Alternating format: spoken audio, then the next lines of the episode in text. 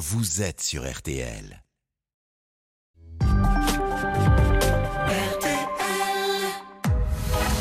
22h, minuit 30. Parlons-nous. Caroline Dublanche sur RTL.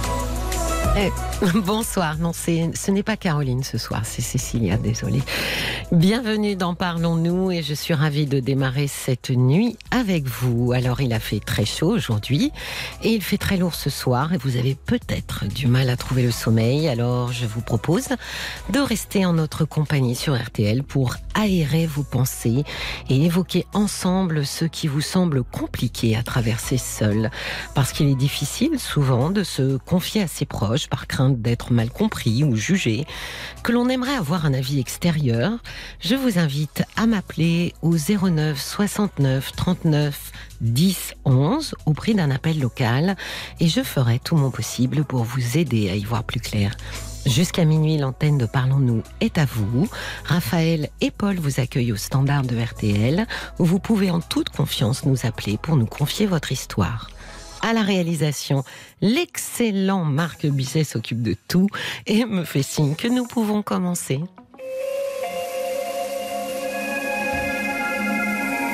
Bonsoir Aline. Bonsoir. Bienvenue, je suis ravie de vous accueillir.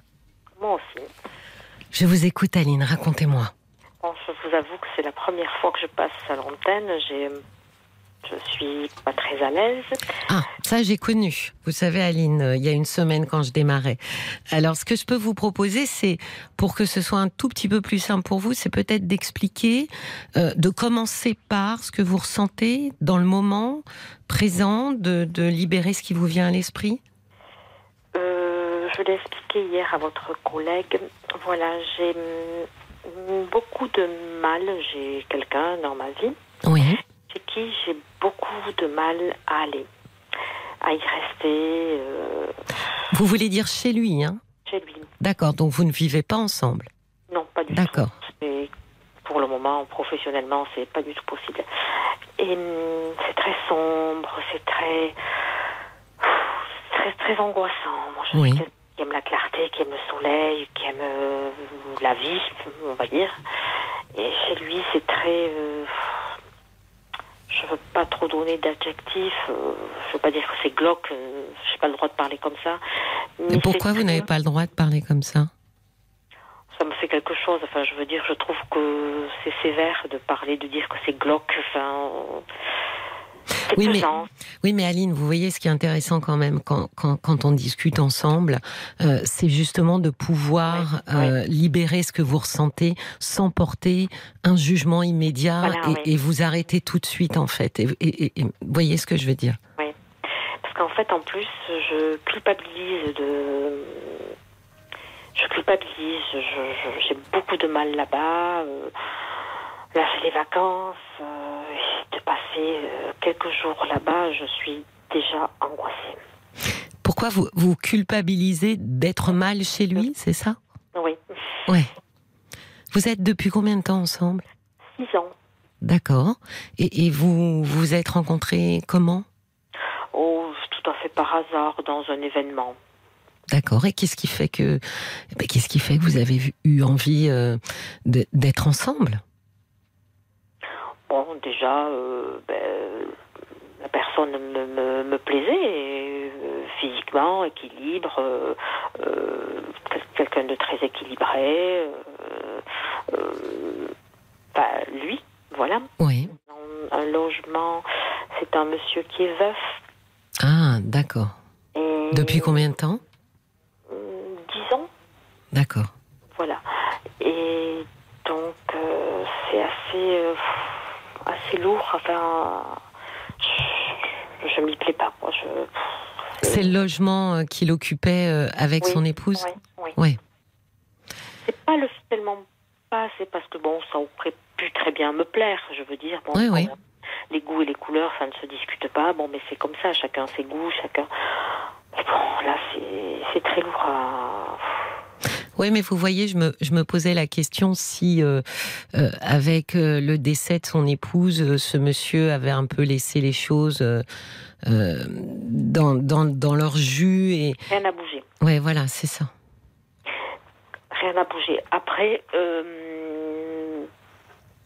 je, je, l'ai un peu, je m'étais un peu affirmée là-dessus. Et bon, il m'avait vite répondu écoute, ce n'est pas chez toi. Bon, donc je me suis très vite arrêtée. Oui. Et puis après, je me suis dit, de toute manière, je ne, je ne vivrai jamais là-bas parce que bon, c'est un endroit où c'est, c'est très, c'est assez isolé et moi, je suis très citadine et donc, euh, et puis j'ai ma famille euh, tout près de chez moi, j'ai ma famille qui, a, voilà, et je ne peux, je ne veux pas me couper de ma famille en fait, euh, voilà. Alors donc, bon, mais je suis honnête, je ne, pour ça, je ne lui, je ne lui ai plus jamais rien dit, voilà, je lui ai mais, mais Aline, quand, quand vous dites euh, ce que j'entends, hein, euh, et vous me corrigez, c'est que finalement cet homme euh, vous plaisait beaucoup, mais ce qui a posé problème, c'est finalement de voir dans, dans quel lieu lui évoluait. Ah oui, c'est assez particulier quand même. Ça vous a donné, vous avez eu la sensation que ça vous donnait des indications finalement sur lui, sur pense que c'est quelqu'un qui ne veut pas dépenser, dépenser d'argent. Ah d'accord. Avec le recul, je pense qu'il y a ça.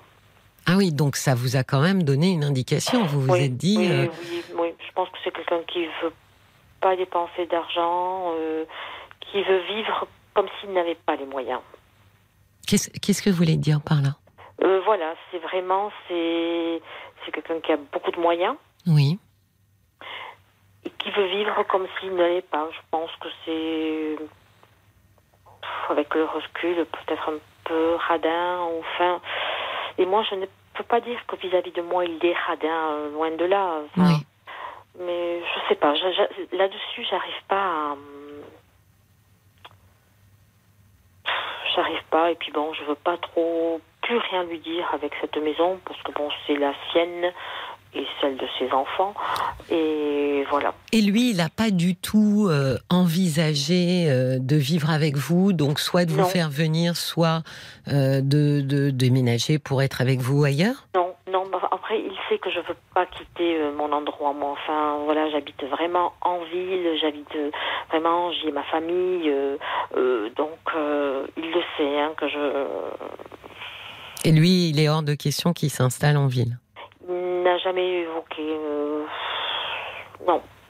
Vous vous voyez euh, sur quelle, euh, sur quelle fréquence ou quel rythme ben, C'est-à-dire que moi, je travaille dans la santé, donc je travaille des jours, des nuits, des dimanches, des jours fériés, donc c'est assez particulier. Je ne travaille pas, si vous voulez, je ne travaille pas du lundi au vendredi. Oui, oui. Voilà. Donc vous, vous vous voyez sur vos jours de repos à vous? Oui, oui, oui, oui. D'accord. Donc c'est quand même euh, assez, assez fréquent, j'imagine. Oui, oui, après c'est fréquent, oui, oui. Et c'est toujours vous qui allez chez lui? Tout le temps. Tout le temps. Jamais il a imaginé que euh, bah, vous auriez peut-être euh, envie de réciprocité. Donc j'ai réussi à, à, faire un peu changer les choses, à lui dire bon maintenant c'est toi qui c'est toi qui va venir. D'accord. Ça, ça j'y arrive, voilà. Je dis maintenant c'est toi qui va venir, c'est voilà, on fait comme ça. Donc il vient. Il vient de temps en temps, mais le plus souvent c'est moi. Hein. D'accord. Et, et, alors du coup, qu'est-ce qui vous pose réellement problème? C'est c'est ce qu'il est ou ou c'est vraiment euh... me retrouver pendant maintenant par exemple pendant quelques jours chez lui. Mmh. Euh, tout le monde sait qu'il va faire très chaud. Très chaud, on ferme la maison, donc c'est-à-dire se retrouver dans le noir. D'accord. Voilà. Oui, c'est, c'est, c'est angoissant, quoi. Lui, ça lui convient? Ça ne le gêne pas du tout? Ah oui, non, ça lui convient. Dans le noir, avec la lumière, alors ça. Euh... Oui. Voilà. Mais qu'est-ce qui fait qu'il n'entend pas euh, si vous lui expliquez que. Quelqu'un qui est habitué à prendre des décisions au quotidien c'est son quotidien, c'est un chef d'entreprise, c'est son quotidien, donc les décisions, c'est lui qui les prend, qui les prend, et voilà. Bon, j'avoue que j'ai un peu laissé tomber, je, ne dis plus rien maintenant, je, voilà, je me dis, bon, ben, advienne que pourra, et, mais là, c'est vraiment, c'est l'angoisse de, bon, alors, aujourd'hui, j'ai pu négocier, je vais dire, ben, écoute, moi, je viens, mais il est hors de question qu'on passe quatre jours enfermés. D'accord, et qu'est-ce qu'il a dit alors? Ah, mais non, mais on va à la plage, on fait. Mais il est hors de question qu'on reste quatre jours enfermés. Hmm. Ça, je dis voilà. Ce que, malgré tout, euh, Aline, ce que j'entends aussi, c'est que, est-ce que déjà, est-ce que vous, est-ce qu'il a changé euh, de façon de vivre après le décès de son épouse? Parce que là, on a un peu effectivement l'impression de quelqu'un qui vit dans une espèce de, de mausolée, quoi. De de- d'endroits un peu souvenirs, vous savez qu'on garde un peu comme ça, euh, euh, chloroformé. euh, Oui. on laisse peu rentrer de la vie. En fait, c'est un petit peu une comme une Et une moi, célébration de, de de la mort, quoi. Il y a quelque chose. non, moi, c'est pas ce ressenti-là que j'ai. Je pense que c'est surtout pas mettre la main au portefeuille, je pense. Oui, mais vous voyez même la lumière. Vous dites c'est sombre. Ouais. Ça, c'est quand même assez. euh, Comment dire, c'est assez étonnant parce que vous-même vous dites, moi je suis quelqu'un euh, euh, dans la lumière qui aime la vie, donc on voit bien quand même que vivre dans, dans, dans un endroit sombre, il y a des gens qui ne supportent pas parce qu'ils le savent, euh, ça va immédiatement jouer sur leur morale et ça joue Voilà. sur le moral. C'est pas pour rien qu'il il y a les, les machines là, de luminothérapie justement pour. Donc euh, c'est étonnant quand même que on a un peu quand même l'impression qu'il est euh, qu'il veille. Vous savez l'expression veiller les morts en général c'est pas en pleine lumière. hein. Ouais. Il y a quelque chose d'immobile en fait dans ce que vous décrivez. Oui, mais bon, c'est angoissant. Ben oui, très, très, très angoissant. Très angoissant. ben oui parce que Ah, euh, Alors, j'ai un logement euh, plus clair, on ne peut pas. ouais.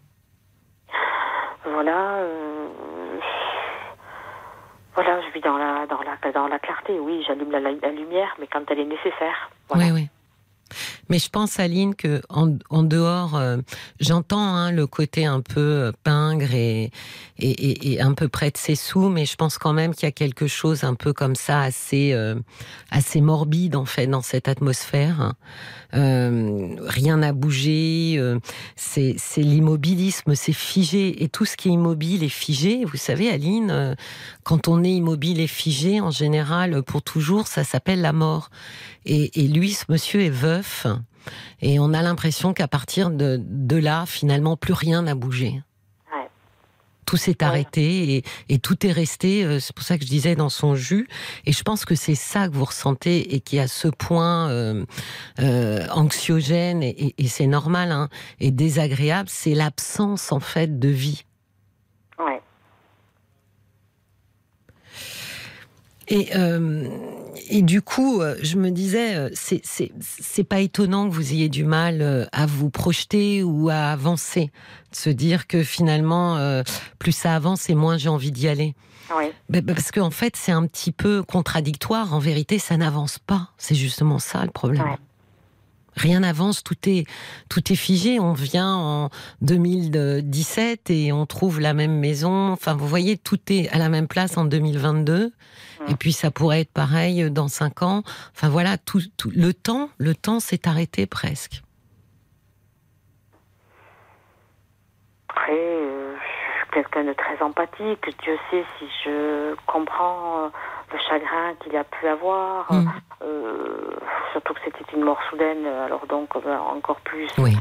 Voilà. je suis quelqu'un de très empathique. Enfin, mais Qu'est-ce que vous faites ensemble euh, quand vous êtes ensemble et, qu'est-ce que parce que là vous me dites c'est les vacances mais c'est les vacances chez lui est-ce que vous projetez des choses ensemble Euh, et comme oui, parfois on bouge, oui, oui, oui. Parfois il nous arrive, euh, oui, d'aller nous, balade- nous balader, mais bon, oui. Mais enfin, je sais plus, c'est, c'est étouffant là. Alors bien évidemment, bon, mais là il va faire tellement chaud que bon, mais c'est sûr que mis à part aller se baigner euh, ou alors rester. euh, rester à l'intérieur, bon, c'est pas c'est pas avec la chaleur qu'il va faire ce week-end qu'il faut aller se balader, il faut non, Oui. c'est vraiment euh, voilà. Sinon, oui, on va aller se balader, on va se promener, mais rien qui. Aline pardonnez-moi la question mais est-ce que vous vous ennuyez avec lui? Oui, parfois. Hmm. Hmm. Et, du, qu'est-ce que j'allais dire Qu'est-ce que ça vous inspire? Qu'est-ce que parce que j'entends hein, cette notion de culpabilité, euh, mais là, si vous pensez à vous, euh, si vous vous tournez vers vous, euh, qu'est-ce que vous aimeriez faire?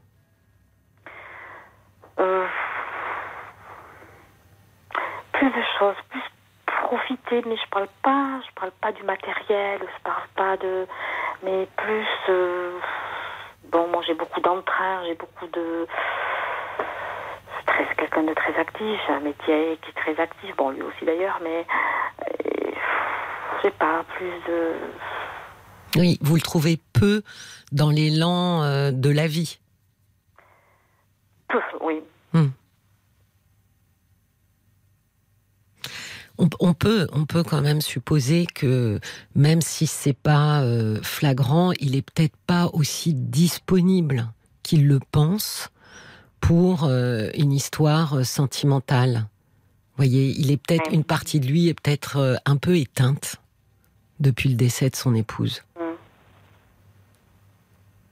Et je me dis que vous pouvez. Aussi. Oui. Après, je, je, sais très bien, j'en ai vraiment conscience que je, ne suis pas la, la, femme de sa vie, ni lui non plus, ni l'homme n'est pas l'homme de ma vie. Je veux dire, on a tous quelqu'un dans notre vie. On a tous eu un chagrin, quel qu'il soit, un veuvage, un divorce, un, voilà. Donc ça, je le sais. Mais alors, qu'est-ce que vous, qu'est-ce que vous attendez de cette histoire en réalité, Aline? Et c'est là où je suis un peu avec ça, un peu, oui, c'est là où je suis un peu déstabilisée avec ça. Déstabilisée par quoi? Qu'est-ce qui vous est venu en tête? Je sais pas. Je sais pas ce que voilà, j'avoue que je suis un peu perdue, parce que. Ça vous. Ça vous, qu'est-ce qui vous pose problème dans, dans une décision comme une autre, c'est-à-dire soit d'arrêter avec lui, euh, soit éventuellement de continuer? Déjà dans la première, qu'est-ce qui fait que euh, vous ne souhaitez pas euh, arrêter cette histoire? Ça j'ai pensé arrêter, mais la peur du regret, la peur. Euh, mais regretter quoi? Je sais pas. bon, mais c'est bien connu. Il y a toujours des gens, des fois, qui ont pris des décisions dans la vie et qui, qui après, ben, l'ont regretté. Euh. Ben oui, mais le, problème, Aline, c'est que euh, il faut aussi à un moment donné, parce que là, vous voyez, finalement, moi, j'ai l'impression que lui euh, est peut-être euh, un peu déprimé. Moi, je crains que ce soit votre tour ensuite. Hein.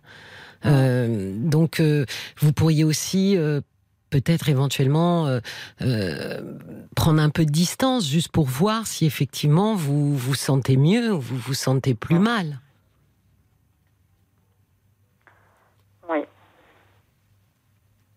Parce que si vous restez avec lui, euh, j'imagine que c'est vous avez envie que les choses changent quand même.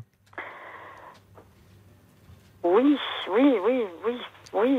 Oui, mais vous m'avez dit que lui prend les décisions et qu'il n'écoute pas tellement. Rien. Bah alors voilà, donc euh, on revient, vous savez, sur, euh, sur cette fameuse idée que dans un couple, on est obligé de passer euh, par la décentration, c'est-à-dire de s'intéresser à ce que l'autre, au monde de l'autre, à ce que l'autre pense, à ce que l'autre désire, même si on n'est pas en accord et qu'on n'est pas d'accord, mais on est obligé de le prendre en compte. Quand on est auto-centré et que on, regarde euh, bah, son nombril et que on, on, on n'écoute que soi, ça peut pas fonctionner. Donc c'est ça la difficulté dans, dans l'idée de, de, continuer avec lui, mais de continuer autrement. Ça ne fonctionne que si lui accepte d'entendre que vous n'allez pas bien. Ouais.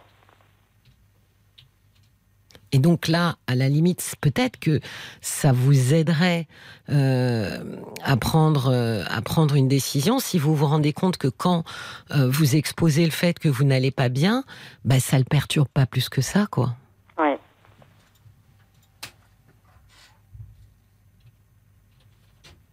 Moi, je pense, hein, euh, Aline, que euh, peut-être que là, euh, c'est pas. alors, vous allez passer ces jours avec lui, ça peut, ça peut peut-être vous éclairer dans un sens comme dans un autre. Hein. Oui. et de se dire en fonction de ça, je verrai. Et si je suis vraiment euh, pas bien, euh, ben, je vais lui expliquer que voilà, euh, je, je, soit effectivement il entend ce que je dis. Et Ouais. je veux qu'on vive cette relation autrement. Moi, je me, franchement, je me pose vraiment la question euh, de la place aussi euh, qu'il vous accorde, mais pas vous, vous, Aline, la place qu'il pourrait accorder à n'importe quelle autre femme Mm. depuis que son épouse est décédée. Ouais. Je pense que ça, c'est quand même euh, euh, un vrai sujet euh, entre vous, parce que j'ai l'impression que vous prenez une place, la place qui vous laisse, mais pas plus que ça, quoi, en fait. Donc, euh, je pense que ça, c'est le sujet. C'est Ouais. c'est le sujet de fond, celui-là, pour le coup. C'est de quelle manière cet homme est disponible ou pas pour une autre histoire. Et le sujet plus de forme, c'est comment est-ce que vous, euh, vous vous sentez et finalement de vous interroger, vous, euh, euh, sur est-ce que vous, euh, c'est c'est bénéfique pour vous ou pas euh, de, de continuer à vivre cette histoire? Il me semble, hein, parce que vous voyez, les, on en a déjà parlé ici en plus, Aline. La difficulté dans, dans les situations où on hésite, ou c'est vrai que c'est souvent une question de regret. Hein. Est-ce que j'aurais des regrets? Je ne veux pas regretter. Voilà, oui. C'est vrai, mais dans le même temps, ça dit aussi que je ne suis donc pas disponible, je ne me donne donc pas une autre chance Oui. pour rencontrer quelqu'un d'autre.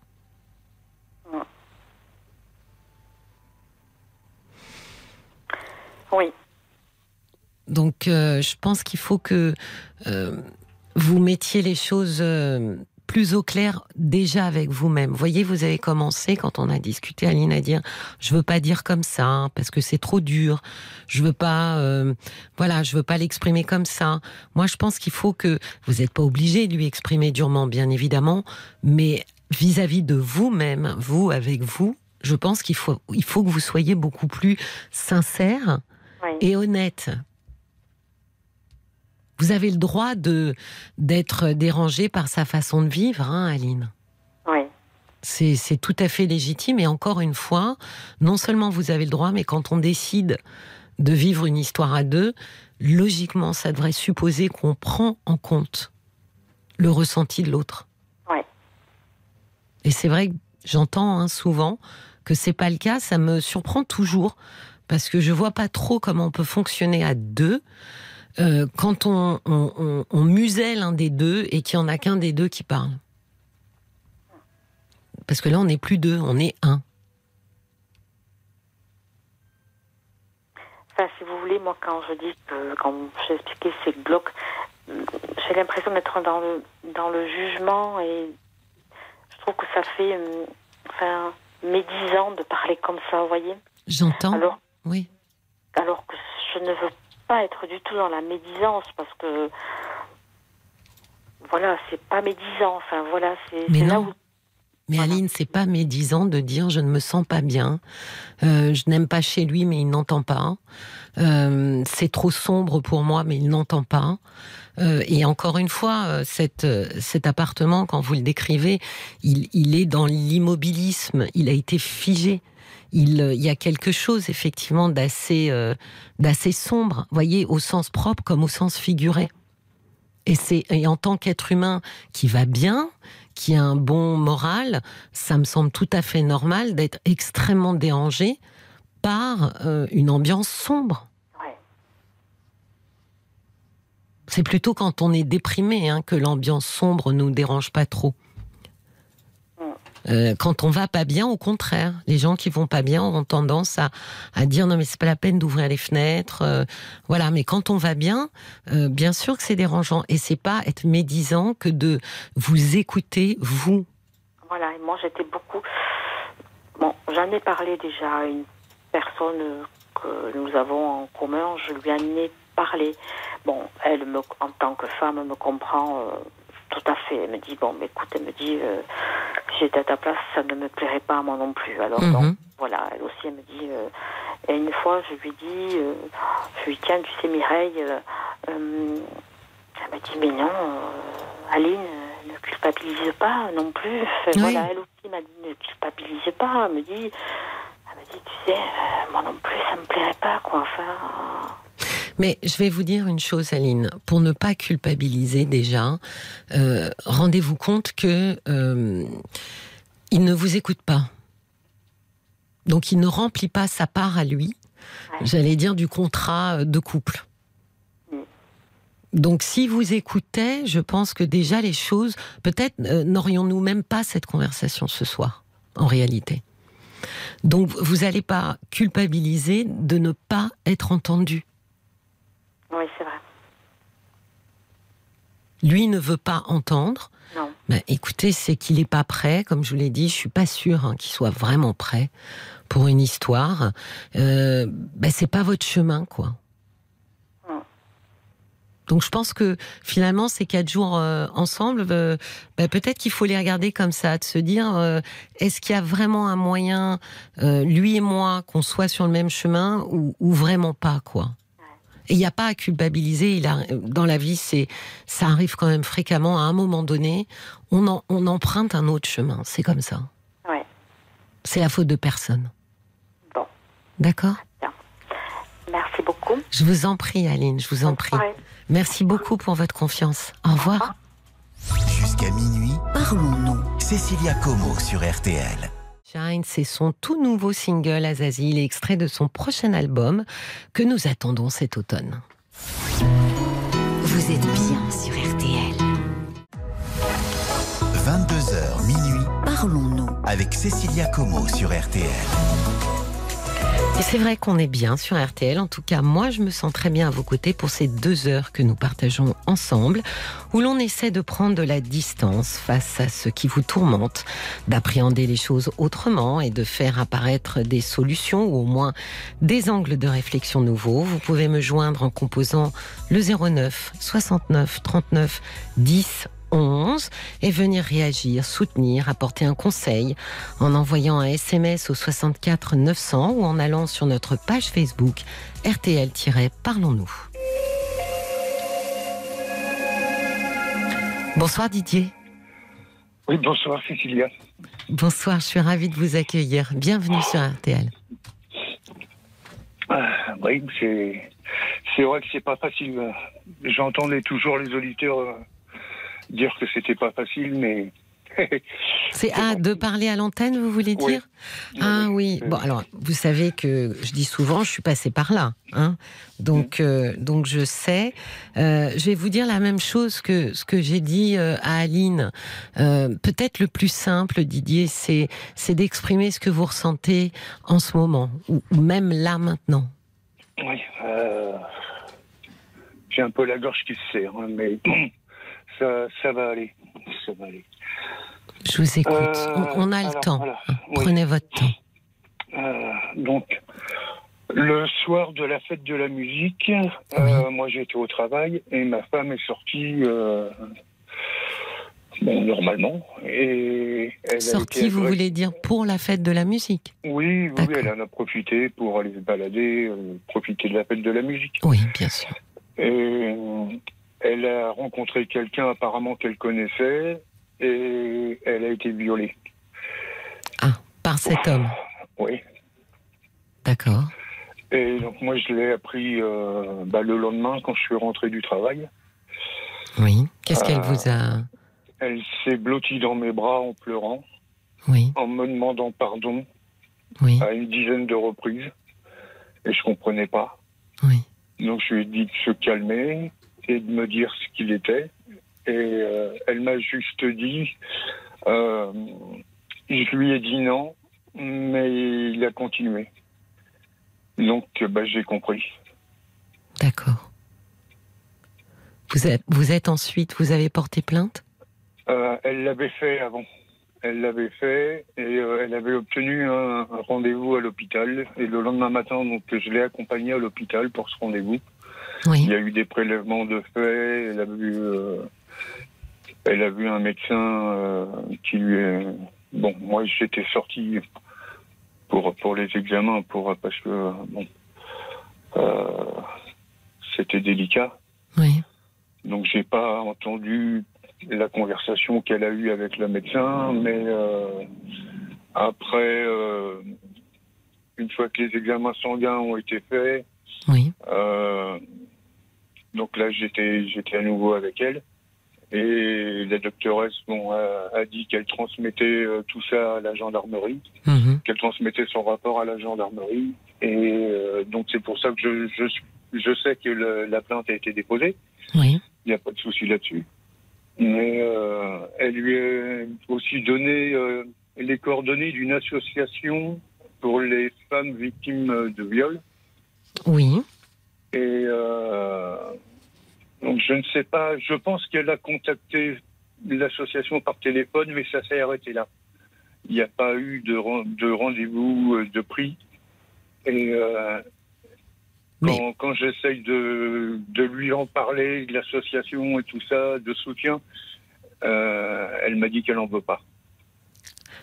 Mais euh, vous pensez que le coup de fil s'est mal passé que Non, je pense Non pas que fil s'est mal passé.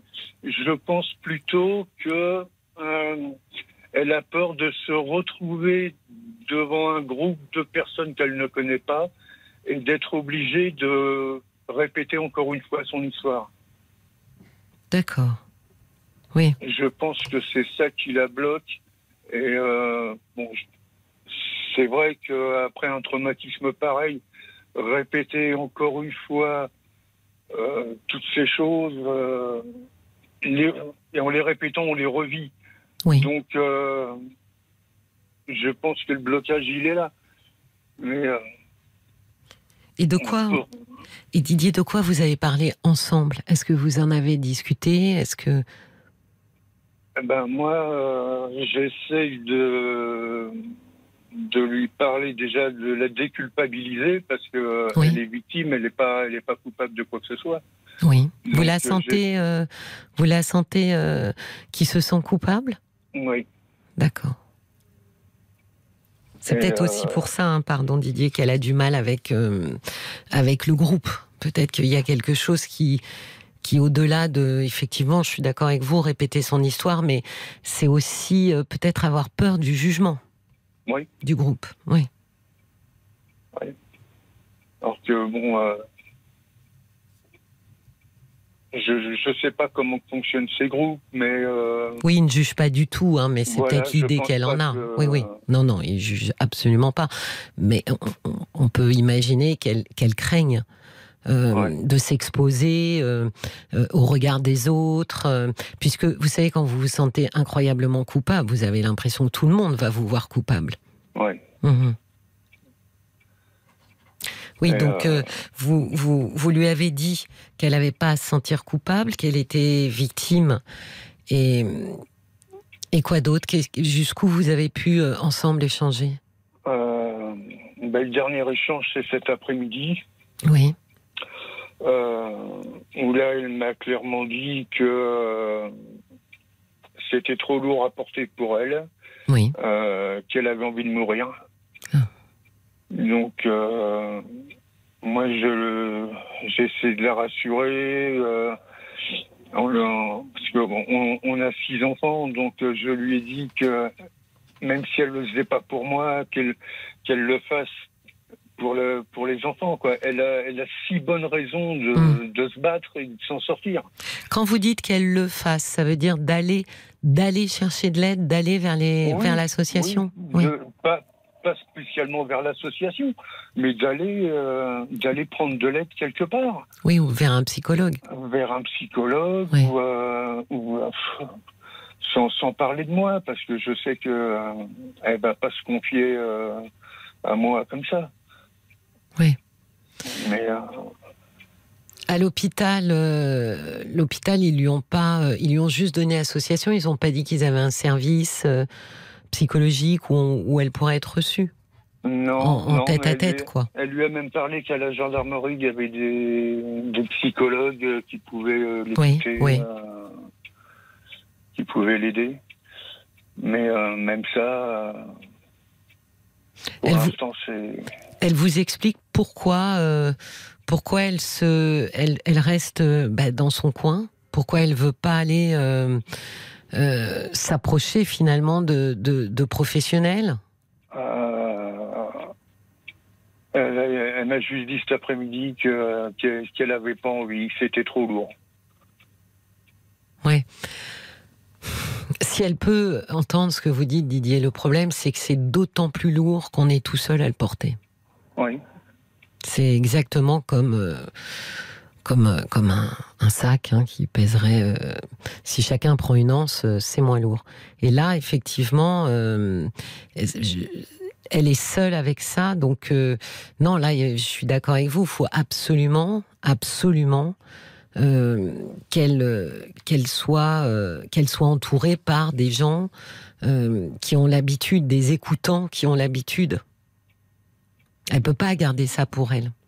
D'autant qu'elle vous a pas, euh, elle vous a pas raconté à vous exactement ce qui s'était passé. Non. Ouais, non, donc- non, elle m'a juste dit que c'est quelqu'un que je connais pas. Mais euh, mais qu'elle connaît elle en fait. voilà, qu'elle Ouais, connaît. ouais, Quelqu'un qu'elle connaissait, mais moi je connaissais pas. Donc, euh. Oui, donc vous voyez euh, vraiment quand elle dit c'est trop lourd.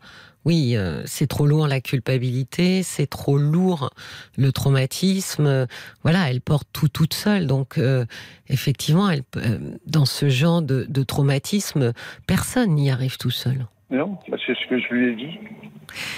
Qu'est-ce qui se passerait si vous lui proposiez de l'accompagner? Un groupe de parole De dire je serai là, mais je rentrerai pas euh, dans, dans, dans la pièce, mais, mais je te soutiens et je t'accompagne juste devant. Et si c'est trop dur, tu ressors, je serai là dehors, euh, je t'attendrai et puis bah, on recommencera une, une autre fois. Ouais, bah, je vais, je vais essayer ça. Et est-ce que Didier, vous pouvez aussi euh, lui, lui indiquer que vous, vous avez parlé euh, ben, à des gens Parce que vous aussi, Didier, vous pouvez appeler l'association. Mhm. Euh, moi, j'ai aussi. euh, alors, je, pense qu'ils lui ont donné, mais par exemple, il y a le l'association SOS Viol Femmes Information. Euh, ça, ça concerne aussi l'entourage des gens qui ont été agressés sexuellement, pas que les victimes. Parce que c'est très compliqué quand on est l'entourage. On ne sait pas si on doit en parler, pas en parler. On a l'impression que si on en parle, peut-être qu'on va raviver des souvenirs, mais en même temps, si on n'en parle pas, on a l'impression que c'est comme si ça n'avait pas existé, qu'on est indifférent. Voilà. Ouais. Donc- C'est- exactement mes peurs. Ben bien sûr, et, et c'est normal parce que ce positionnement face à quelqu'un qui a vécu quelque chose aussi traumatisant, ben, on ne sait pas où se mettre. Voyez, on n'arrive pas à se positionner.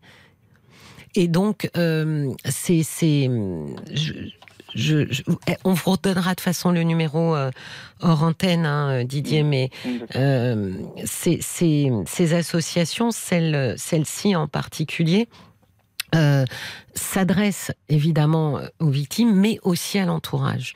C'est des gens qui sont formés à l'écoute et qui euh, ont de bons conseils parce que ils ont les conseils pour des gens qui entourent des victimes de traumatisme. Et en l'occurrence sur cette association de traumatisme euh, sexuel.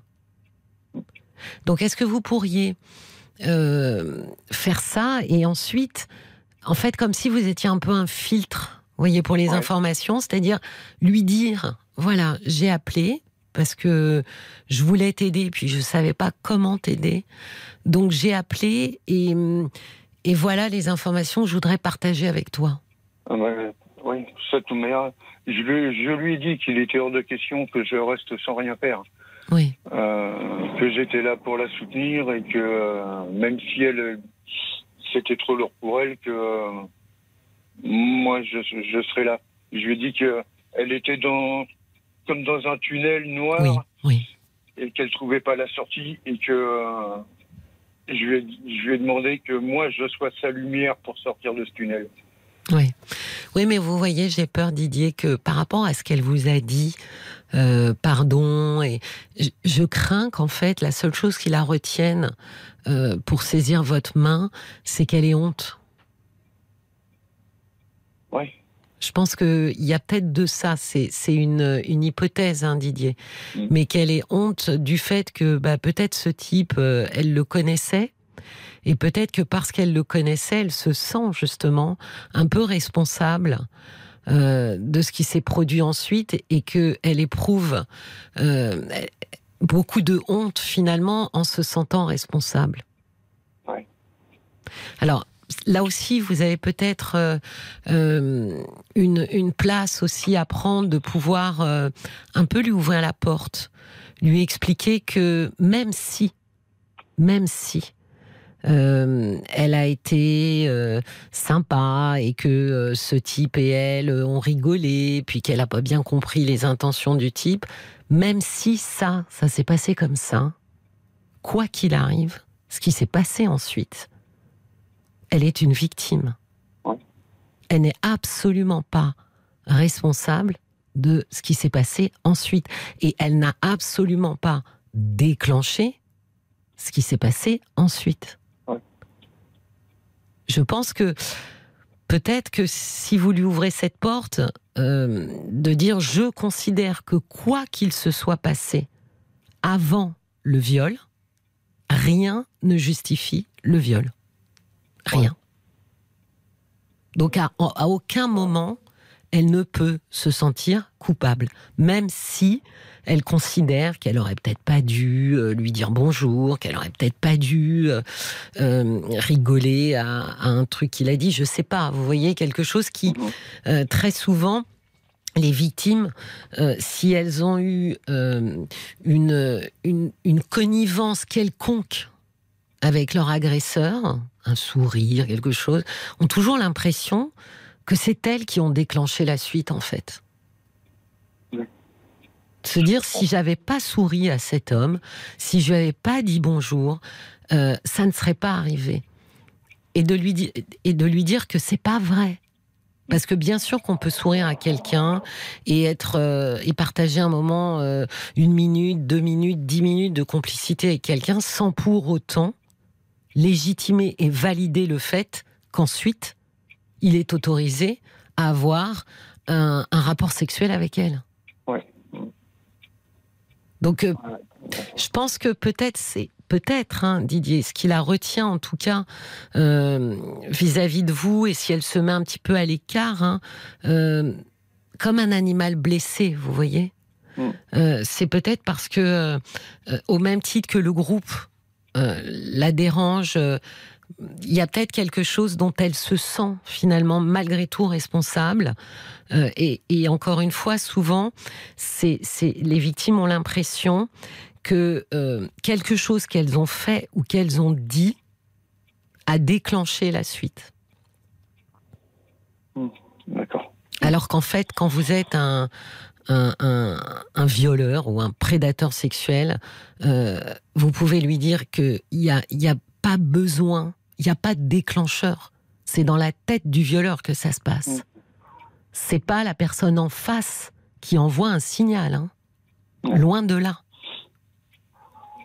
C'est dans la tête du violeur que les choses se déclenchent.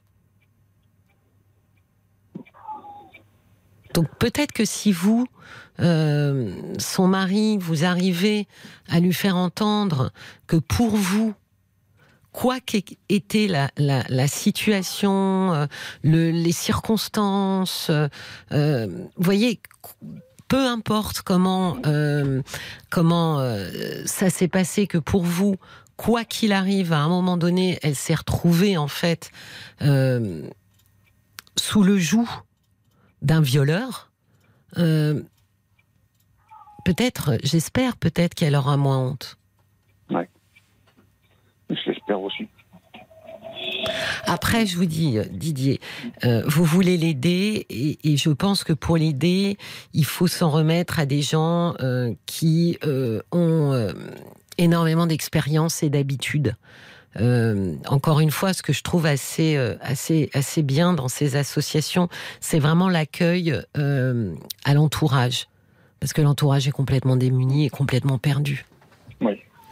Donc euh, je pense que euh, ça serait quand même une bonne chose que vous, vous alliez euh, recueillir des informations, une, une fa- et puis peut-être aussi leur expliquer, écoutez, elle, elle est très réticente à l'idée du groupe.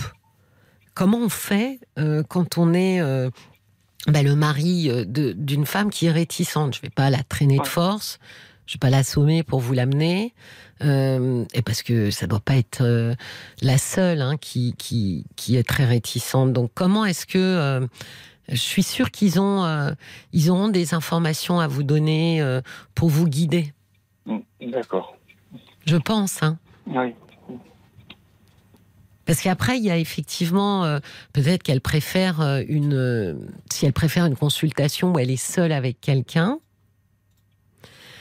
À ce moment-là, euh, il y a ces techniques, vous savez, là, de ce qu'on appelle EMDR, qui sont des techniques qui servent à retirer la charge émotionnelle négative d'un traumatisme. Mm. Pour pouvoir ensuite raconter l'histoire sans revivre la- la- les émotions douloureuses. Ouais. Ça peut être quelque chose. Vous pouvez lui proposer ça, lui dire écoute, j'ai regardé, j'ai vu qu'il y a des euh, thérapies qui euh, sont euh, dirigées vers les gens qui ont vécu des traumatismes. Peut-être aimerais-tu que je t'accompagne, qu'on regarde ensemble, voilà, d'être là, quoi, de dire je Mhm. t'accompagne et, et de dire bah là tu seras seul avec quelqu'un, la rassurer aussi pour lui dire que les gens qui font de l'EMDR, Didier, en général, ils ont une majorité de patients et de patientes ayant vécu un traumatisme. Oui. Euh, puisque c'est une, une, une technique thérapeutique euh, assez dédiée au trauma.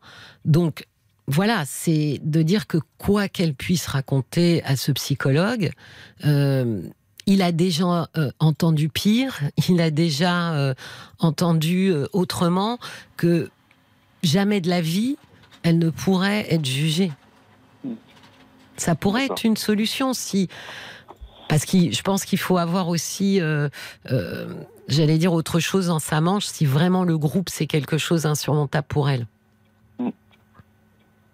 Mais l'intérêt de passer, vous, par l'association pour avoir des informations, c'est quand même de lui signifier que personne ne peut ressortir de là euh, sans être psychiquement très abîmé si on décide de garder ça seule et, de- et de l'enterrer. Parce que la seule chose qu'elle va pouvoir faire, c'est de l'enterrer. Oui. C'est ça qu'elle pense pouvoir faire. C'est pas de le traiter. Or, on Non, n'enterre c'est, pas euh, ces choses-là. Enterrer les choses, euh, tôt ou tard, ça ressort. Mais évidemment, surtout ça. Surtout ça. C'est, c'est, vous savez, quand on met euh, souvent la poussière sous le tapis, euh, ça dépend euh, du tas de poussière, parce que s'il est trop gros, ça fait une bosse. hein. donc vous, Ouais. vous, Ah bah oui. vous vous rendez compte, à chaque fois que vous passez devant le tapis, vous vous dites, il y a quand même quelque chose. Donc ça, en général, ça a besoin d'être traité sur euh, d'une façon, effectivement, euh, qui la dérange pour l'instant, mais c'est d'en parler. Alors peut-être qu'il lui faut le cadre. Alors soit c'est un cadre avec un groupe de parole et une association, mais alors l'intérêt quand même du groupe et de l'association, c'est que ils sont hyper sécurisants, hyper réconfortants, très accueillants. Donc normalement, elle devrait vraiment, vraiment se débarrasser de la gêne et de la culpabilité avec eux. Mais si c'était vraiment, vraiment insurmontable, alors à ce moment-là, partir plus vers un thérapeute qui pratique une thérapie euh, de MDR, pour dire voilà, ça c'est une thérapie qui est euh, totalement dirigée vers les gens qui ont vécu un traumatisme sexuel euh, ou les traumatismes comme les attentats euh, terroristes. euh, voilà, c'est. hum, J'avais même entendu un monsieur pompier qui avait sauvé une dame dans des conditions épouvantables d'un accident de voiture et il disait qu'il était complètement hanté par la vision de cette femme et il était parti euh, faire des séances euh, de MDR pour justement pouvoir revisualiser ce qu'il avait vu, mais sans être complètement bouleversé à chaque fois. Ça ne s'oublie pas ces événements-là. Ah. Donc il faut les traiter.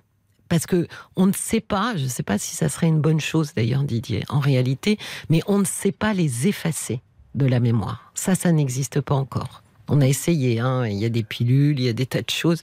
On est chez les souris, on y arrive un petit peu, mais on n'arrive pas à effacer.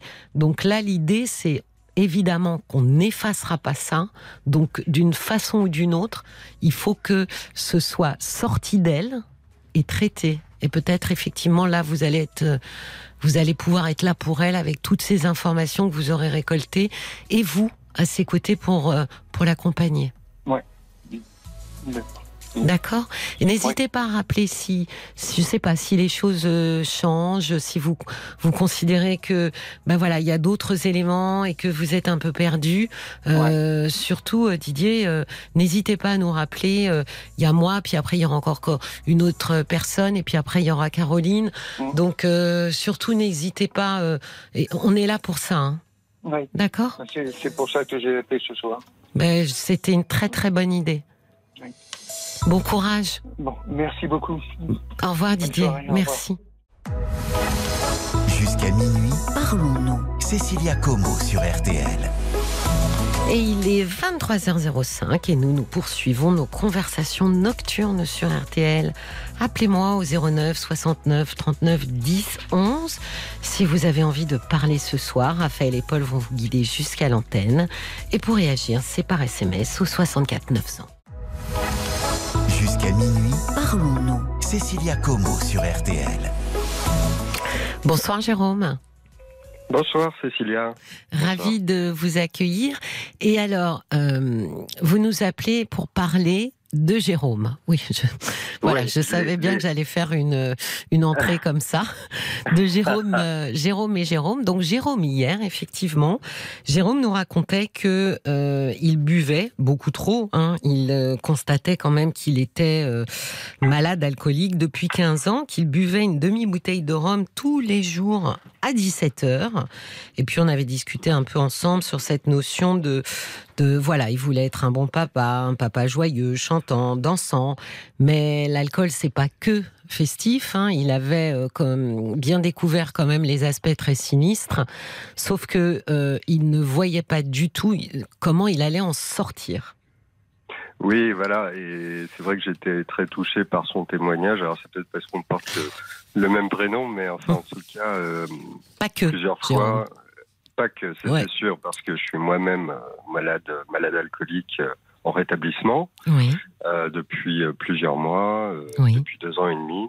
bravo. J'ai connu la rechute, Oui. j'ai connu l'hospitalisation, la cure, etc. Et j'ai connu aussi les groupes de parole. Oui, Euh, et je voulais témoigner, rebondir en tout cas sur euh, le témoignage de Jérôme qui exprimait vraiment euh, tous les problèmes, les empêchements, les craintes, Ah oui. la honte qu'on ressent quand on est dans l'alcool. ouais, vous Et, vous êtes vous êtes dit ça. c'est aussi ce que j'ai pensé. Il est en train de Oui. penser ce que je pensais. C'est ça? Exact. Ouais. Oui, exactement. Et pour faire partie d'une association qui aide euh, les malades alcooliques, enfin en tout cas on s'aide tous entre Oui. nous. Euh, je sais que la parole et l'écoute entre entre malades alcooliques qui cherchent à se rétablir est vraiment très importante et, fait- et le- la parole soigne. Ah oui, La parole oui. soigne. Euh, le message que je voulais euh, passer en fait à toutes ces personnes qui peuvent euh, écouter, parce que je, Jérôme est malheureusement pas la première personne que j'entends avec un problème d'addiction à l'alcool, Oui, euh, c'est que euh, le- les groupes de parole physique euh, existent un peu partout en France à travers diverses euh, associations. oui, Et par rapport à par rapport à toutes ces personnes qui ont beaucoup de craintes d'aller chercher de l'aide, parce qu'effectivement l'alcool, l'alcoolisme, c'est pas une maladie de laquelle on se sort tout seul. Et Ah il faut arriver à aller vers l'autre. Moi, je me suis soigné, enfin, je me soigne tous les jours grâce aux autres, quoi. Et euh, Oui, mais du Ah. coup, Jérôme, ça m'intéresse. Comment, euh, quel déclic? Qu'est-ce qui fait qu'à un moment donné, on va vers les autres pour justement euh, s'en sortir? Bah alors, moi dans mon cas, euh, moi dans mon cas, ça a été un petit peu forcé obligé parce que l'alcool avait tellement rongé ma vie que euh, le matin à 7 heures, si j'avais une bière dans le frigo, euh, je prenais pas le temps de faire le café, vous voyez. Oui, oui, Donc à ce moment-là, je veux dire que physiquement, chimiquement dans le corps, oui. on ne fonctionne plus. Le corps ne fonctionne plus.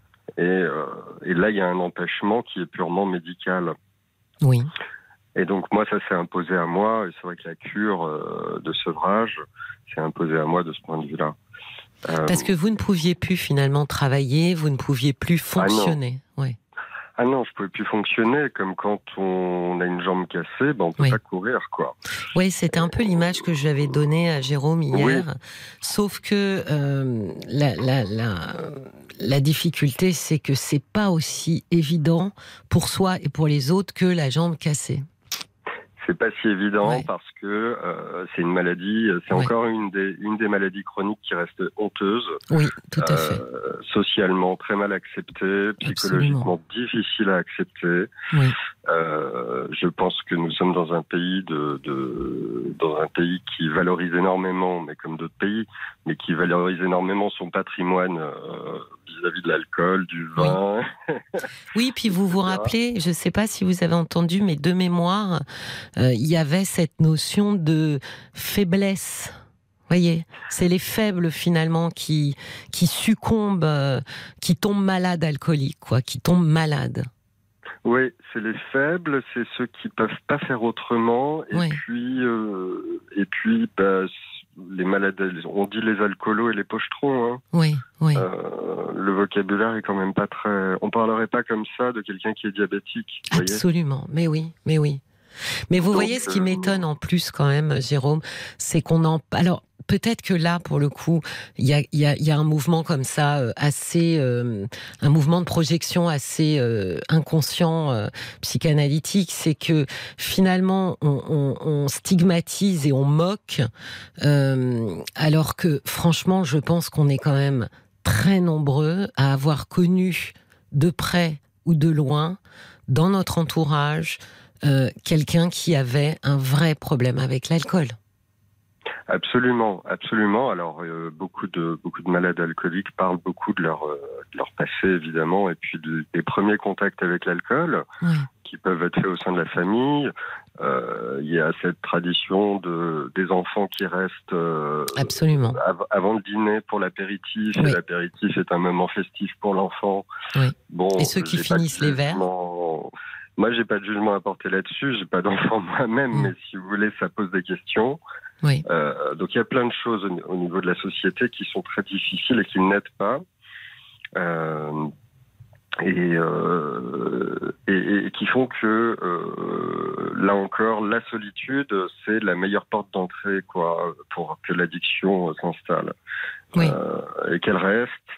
Et quand j'entendais Jérôme dire hier que ça faisait 15 ans et que Oui. euh, sans son verre, il avait du mal à être joyeux avec ses enfants oui, et qui ne savait plus ce que c'était une soirée sans boire. oui, oui, oui, oui. Euh, ça, c'est dramatique parce qu'on l'entend tous les jours, tous les jours.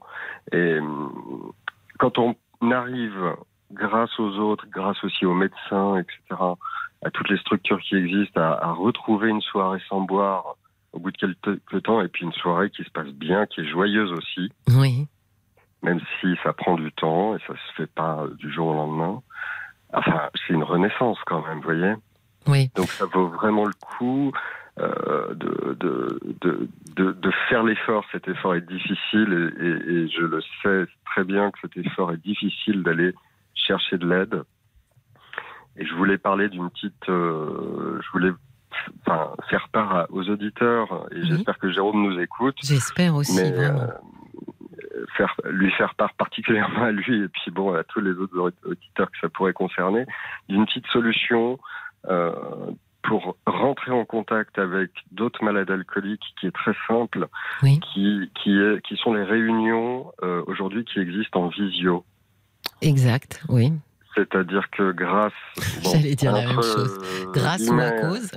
grâce ou à cause de la pandémie que nous avons vécue, la visio s'est quand même beaucoup généralisée Oui, et notamment dans le cadre du soin. Euh, et euh, une réunion en visio, si vous voulez, c'est très simple techniquement d'accès. oui, C'est encore plus anonyme que tout ce qui peut être anonyme, puisqu'on Oui. n'est pas obligé de mettre sa caméra, on n'est pas obligé de mettre son micro, et on peut assister à un partage d'expérience. Et absolument. euh, ça aide d'une part à se sentir beaucoup moins seul, ça aide à trouver des résonances dans son histoire personnelle et, et à se mettre un petit peu le pied à l'étrier, quoi. Est-ce que, est-ce que Jérôme, justement, euh, en parlant de résonance, est-ce que effectivement, euh, vous qui l'avez vécu, quand on entend quelqu'un, parce que quand on est malade alcoolique, j'imagine comme beaucoup d'autres maladies, comme la dépression ou autre, on a toujours l'impression que ce qu'on vit finalement, euh, bah, on est tout seul à le vivre. Euh, ça fait quoi quand on entend d'autres gens dire des choses, raconter des choses, et qu'on découvre en fait qu'ils ils ont le même discours que nous, ils traversent les mêmes choses Euh, bah, ça donne beaucoup d'espoir en fait, parce qu'on se rend compte qu'on n'est pas seul. Oui. Euh, Ça compte- surprend ou pas? Je me posais la question. Est-ce qu'on est soi-même surpris d'entendre quelqu'un dire, avoir une histoire tellement proche de la nôtre? Alors, je veux dire, ce qui surprend et ce qui surprend de manière très très agréable, c'est euh, que, que le partage de l'expérience commune, notamment quand on est en réunion physique, détruit le principe du préjugé. Alors, expliquez-moi ça. Oui, Expliquez-nous Faut ça. que je développe. On est plusieurs à, écoute, à vous écouter scrupuleusement. ouais, ouais. Parce que euh, l'i- l'image qu'on peut avoir de manière, euh, disons, euh, un peu basique d'une réunion d'alcooliques, Oui. C'est une réunion de poivreaux illettrés, quoi. Et on arrive en réunion, et puis bah, il va y avoir des médecins qui sont Oui. alcooliques, il va y avoir euh, euh, des, euh, des banquiers, des avocats, des gens du bâtiment, des Oui. gens de profession libérale. Moi, je j'arrive en réunion, je vois des gens, et je pense qu'on est tous naturellement. euh, moi, c'est un défaut que je peux avoir, mais à avoir des préjugés sur le physique, ou en tout cas à tirer des conclusions sur ce qu'on voit d'une personne. Oui. Et puis, en entendant son histoire, on se dit, bah ouais, on est tous pareils. D'accord. Donc ça, ça rassure de se dire, c'est pas finalement parce que je suis, je sais pas, de tel milieu social ou parce que j'ai pas fait d'études ou ci ou ça, parce que ces gens sont tellement tous différents et pourtant, on est tous, euh, on souffre tous de la même maladie.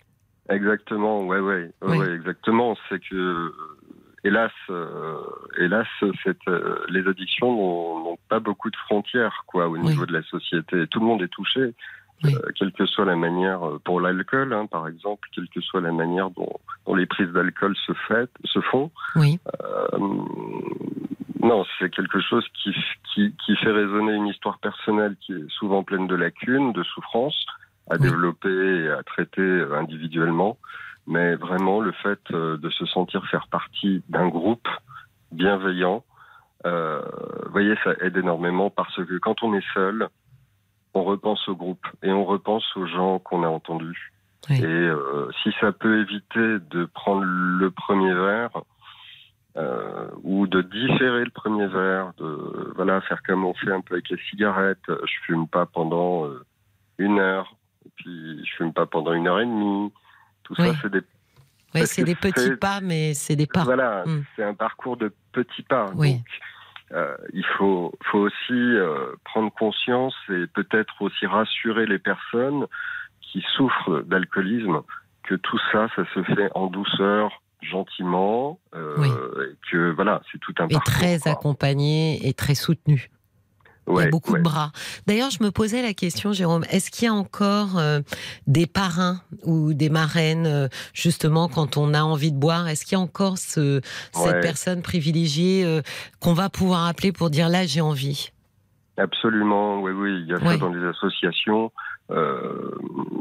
sans nommer les associations en particulier, Mm. parce que bon, il y en a plusieurs et elles font tout un, un- elles sont toutes des lieux quoi vraiment importants.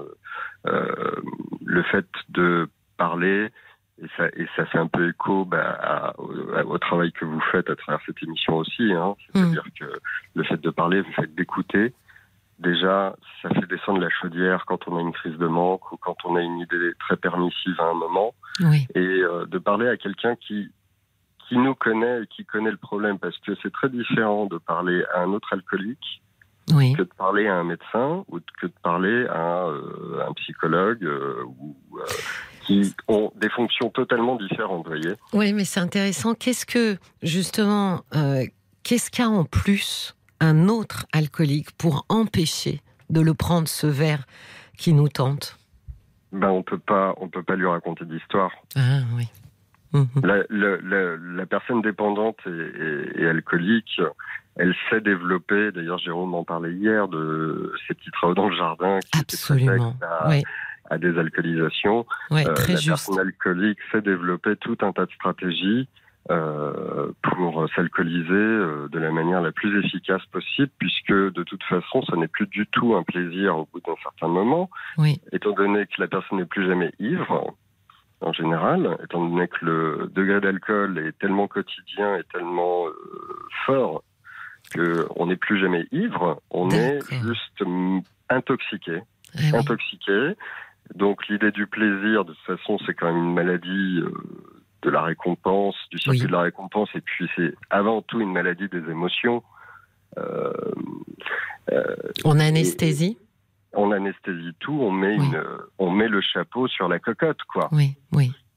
Et, euh, Et finalement, cette, euh, ce parrain ou cette marraine, euh, ben, c'est des gens qu'on ne peut pas leurrer avec, euh, avec enfin, un discours ou quoi que ce soit. Oui, ça pourrait être j'en ai vraiment besoin, c'est juste pour ce soir, etc. Eux ne pourront pas finalement se faire attraper par ce genre de discours, quoi.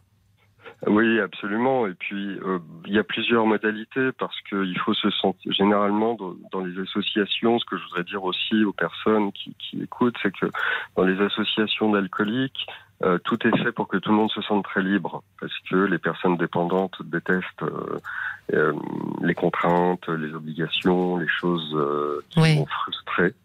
C'est Euh, c'est d'ailleurs, euh, pardonnez-moi Jérôme, c'est d'ailleurs toujours le paradoxe. C'est je veux de la liberté alors que je suis esclave de mon produit. Absolument. Oui, Oui. oui, oui, oui, c'est la, c'est- bah, c'est la pensée magique de Mm. je contrôle Mm. euh, jusqu'au moment où il y a, euh, hélas, parfois des accidents euh, physiques, des accidents de santé euh, à Mm. cause de ça. Pardon, je vous ai coupé. Euh, vous Et étiez. non, vous, le vous parrain, la marraine, de. le- Oui, parrain ou la marraine, c'est très, c'est c'est assez fondamental et ça peut s'exprimer de différentes manières. Ça peut être une personne qu'on choisit et qui nous choisit aussi. C'est une vraie relation oui, euh, de confiance. C'est une relation qui devient une relation presque fraternelle, je veux dire, je pense. Moi, moi, j'ai pas de parrain ou de marraine parce que j'ai plein de gens euh, dans ces associations et ils sont tous un peu mes parrains et mes marraines, vous voyez. d'accord. Euh, Est-ce qu'on peut décevoir de- Pardon, est-ce qu'on peut décevoir son parrain et sa marraine sans qu'il nous tourne le dos? Ah oui. D'accord. Il n'y a pas d'idée de, si vous voulez, il n'y a pas d'idée d'objectif. Il n'y a qu'une seule, euh, il y a qu'une seule condition, et encore, j'aime pas trop ce mot, mais c'est d'avoir envie d'essayer d'arrêter de boire. Ah J'aime bien, c'est modeste, donc euh, c'est atteignable d'essayer. On essaye, c'est Oui. petit pas par petit pas. Au début, c'est petit quart d'heure par petit quart d'heure dans le, le- le Mm. quotidien de quelqu'un qui essaye de- d'arrêter de boire. Et, euh, et, et- et c'est la richesse aussi de, de, de ces mouvements et de ces méthodes euh, comme ça collectives, Oui. c'est d'être d'être très humble. Oui, puis ils ont quand même fait leurs preuves. Hein. Ce que je disais hier, euh, je- on ne compte pas. euh, moi, j'ai dit centaines de milliers. Puis hier soir, quand je suis rentrée, je me suis dit, mais j'ai peut-être été un peu euh, modeste dans le chiffre. On- ça doit être beaucoup plus de gens qui, euh, parce que ce, ce- le premier groupe, je crois qu'il est né dans les, il y a à peu près 50 ans, je pense, euh, Ah voire oui, plus. ouais. ah oui, oui, oui, c'est pas des perdreaux de l'année. Ouais, ouais, ouais, donc c'est des méthodes. C'est en plus, j'imagine, de plus en plus, c'est affiné. Donc euh, j'aime bien cette idée de. euh, C'est vrai, qu'est-ce qu'on a à perdre à essayer finalement? Oui, parce que quand on est dans l'alcool, on n'essaye plus rien. On vit de manière automatique, on est un récipient à alcool, on est un récipient pour le produit, et c'est ça le seul objectif. Et d'essayer, ça veut dire se mettre en danger dans la vie, euh, ça veut dire se mettre éventuellement face à un échec. Euh, c'est très difficile d'assumer un échec quand on est dans l'alcool, parce que c'est éventuellement la porte ouverte à deux doses d'alcool en plus. Euh, exact. et, a priori, euh, on essaye quand même de. Enfin, moi, j'essayais quand même de pas de pas être dans des niveaux euh, d'alcool qui me portaient au coma éthylique, par exemple, vous voyez. Oui, Mais euh, en, en prenant en fait, euh, en prenant de temps en temps des, des, des appels de, de permanence téléphonique, oui. il y a beaucoup de gens en fait qui sont. moi, j'ai la chance de vivre dans une ville, dans une grande ville, mais il y a beaucoup de gens qui sont dans des dans des petites villes Oui. Ou qui sont isolés euh, en campagne ou et qui euh, ont peur. Alors, il- on peut trouver des réunions partout en France, mais qui ont peur de se rendre en réunion par rapport au qu'en dira-t-on, par rapport à la honte qu'ils peuvent re- ressentir. Oui. Et, euh, et là encore, la visio, Ben oui. c'est vraiment un outil. C'est vraiment une ressource, quoi. Ah oui, là, ça a changé, ça change beaucoup de choses parce qu'on vous voit pas entrer et sortir d'une salle. Voilà. Mhm. On vous voit pas entrer et sortir, vous faites ce que vous voulez. Et euh, je me dis, euh, c'est pour ça que je me permets d'intervenir dans votre Ah bah, parce que Vous avez bien fait de vous permettre, Jérôme. hein. je me dis si ça peut être, euh, si ça peut être un petit pied, un petit étrier pour commencer une démarche personnelle, euh, bah, c'est toujours ça de gagner. Ah non, mais c'est passionnant ce que vous racontez, c'est fascinant presque. J'avais une autre question, pardonnez-moi. Est-ce Oui. que euh, j'avais évoqué hier euh, des médicaments Est-ce que c'est quelque chose que qui se fait euh, euh, que vous avez fait ou qui se propose qu'on voilà Est-ce que c'est automatique, pas automatique? Bah, les traitements, euh, moi, j'ai, euh, suite à ma, ma cure de sevrage, euh, j'ai été euh, sous traitement. D'ailleurs, je continue à prendre. Voilà, donc là ils vous ont proposé. Oui, oui. euh, après, euh, vraiment, euh, moi, j'ai pas de vérité ou de généralité à donner. Je peux parler que de mon expérience. Oui. Mais hum, ce que je sais quand même, euh, ce qu'on m'a expliqué à l'hôpital, c'est que le, un sevrage, euh, un sevrage euh, seul, Oui, c'est dangereux parce que euh, le cerveau, euh, il avait fonctionné pendant 10 ans, 15 ans, 20 ans, euh, ou même moins, peu importe, avec un produit, oui, et tout d'un coup on lui enlève. Euh, vous voyez, j'ai reçu l'appel un jour euh, d'une personne qui était en train de euh, faire une crise un petit peu d'hallucination, quoi. oui. Et là, je pense qu'il faut vraiment aussi se rapprocher des médecins parce que physiquement, chimiquement, le corps euh, est bouleversé. Hein. Oui, vous voyez, c'est intéressant parce que quand je parle de médicaments, en général, les gens se hérissent, euh, alors que finalement, euh, ils s'automédiquent euh, d'une certaine manière avec l'alcool, hein, en anesthésiant quelque Oui. chose, mais ils se hérissent alors que ce que vous expliquez quand même, c'est qu'en fait, le médicament à ce moment-là est un puissant allié. Euh, pour Ça que protège. justement, voilà, c'est ça, pour protéger le- votre cerveau. Absolument. Oui, oui, oui. Alors peut-être qu'ils euh, entendront peut être, autrement, du coup. euh, Oui, et puis quand on dit médicaments, ça, ça peut être plein de choses. Vous savez encore mieux que moi. Oui, Mais ne serait-ce que des vitamines, il y a certaines vitamines qui ont pour vocation de protéger le cerveau euh, de ces de, de disjoncter parce que le cerveau n'a pas d'alcool. Euh, et ça, les médecins le savent très bien. Et c'est des choses euh, qui sont absolument pas euh, les gens les gens qui auraient des, des comment des, des idées assez euh, négatives vis-à-vis des anxiolytiques ou des Oui. antidépresseurs. euh, Il y a déjà ça, il y a déjà les vitamines tout simplement quoi qui aident vraiment et qu'il faut prendre pour pouvoir se mettre en sécurité. L'idée d'arrêter l'alcool, c'est de se mettre en sécurité dans sa vie, si vous voulez, d'une manière générale. oui, et puis, exact. D'arriver, parce que quand même, il y a une chose qu'il faut dire, c'est que on peut avoir une vie heureuse et épanouie sans alcool, ce Oui, qui euh, est inconcevable, ce qui m'était moi inconcevable oui. il y a encore quelques années. C'est c'est- ça la difficulté, hein, Jérôme. C'est que c'est dur à entendre ça. hein. L'acceptation, Oui. c'est le plus difficile. Oui. Et l'acceptation, c'est un travail, c'est une hygiène de vie, c'est un travail qu'on fait, euh, enfin moi que je fais même presque quotidiennement.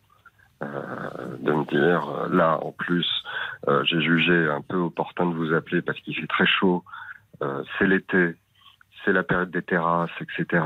Et des alcoolisations parce que les barbecues, et, avec les chaleurs qu'on est en train de vivre, il y a quand même des risques parce que euh, il y a des alcoolisations sous ces chaleurs-là qui tournent très mal. Euh, donc, enfin, je veux dire, on le sait, c'est quand même un problème de santé publique. hein. Extraordinaire ce que vous.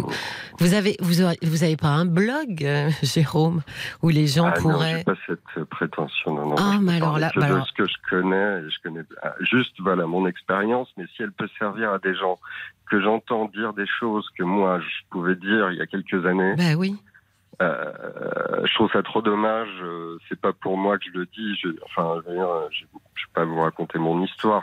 Euh, c'est juste que je trouve ça trop dommage de pas le partager parce que la solution, elle est à un clic de smartphone ou, vous voyez, Oui. c'est très, très facile techniquement en plus. hein. Bah, Peut-être pas que, parce que je, ma dernière question, euh, parce que euh, je vais pas non plus, je, je pourrais passer des heures hein, à vous écouter, Jérôme. Je pourrais, Ah ouais, ouais, je ouais, pourrais vraiment de peut-être appeler l'association juste pour me, me renseigner euh, comme ça.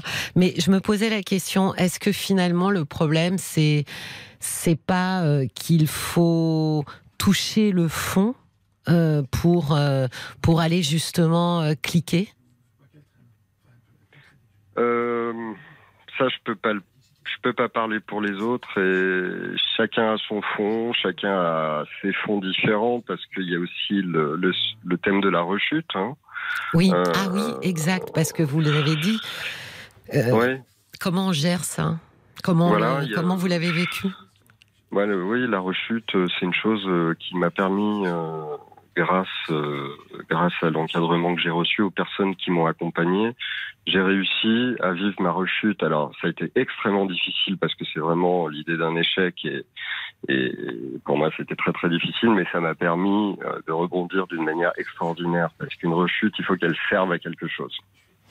Ça, c'est ça, c'est eux qui finalement vous ont permis de transformer la rechute en quelque chose de positif? Bah, c'est tout le- toutes les personnes Ouais. qui m'ont accompagné euh, à l'hôpital, euh, qui m'ont accompagné après, mes amis, euh, mes amis proches, ma famille. Parce que c'est pas évident, hein Ah non, oui, oui. Après, alors il y a des rechutes plus ou moins longues et c'est vrai que les, les, les rechutes sont, sont compliquées parce que chaque rechute est plus forte que la précédente. Ah bon Euh, a priori. Plus euh, forte, ça veut dire qu'on. plus forte en bah, psychologiquement déjà c'est Oui. je pense que c'est c'est à chaque fois une un- on peut pas s'empêcher de penser que c'est un constat d'échec de tous les efforts qu'on a pu faire qui sont gigantesques Oui, oui. Euh, moi je parle pas de moi mais je veux dire je vois des gens qui euh, qui, ont 40 ans, 30 ans d'abstinence, euh, quand ils vous racontent leur parcours de vie, je veux dire, enfin, ils ont déplacé des montagnes. Oui. Euh, alors, une rechute au bout de 30 ans, et ça existe. Ah C'est oui. pour ça qu'on se rétablit, on guérit pas forcément, mais on peut se rétablir et vivre heureux. Mais euh, on change, si vous voulez, non pas, c'est pas qu'on change de vie, on change de de l'angle de la caméra sur sa vie. Ça passe aussi par des thérapies. Dans mon cas, oui. Oui. Euh, dans mon cas, oui. Je pense que certaines personnes euh, ne font pas de thérapie, mais on ne boit jamais pour rien. Et vous savez que l'alcool, c'est l'arbre qui cache la forêt. Donc, si vous voulez, euh, j'entends quand même des thématiques, moi, dans les réunions et, et les, et- et dans les appels que je prends, oui. euh, des thématiques qui sont communes.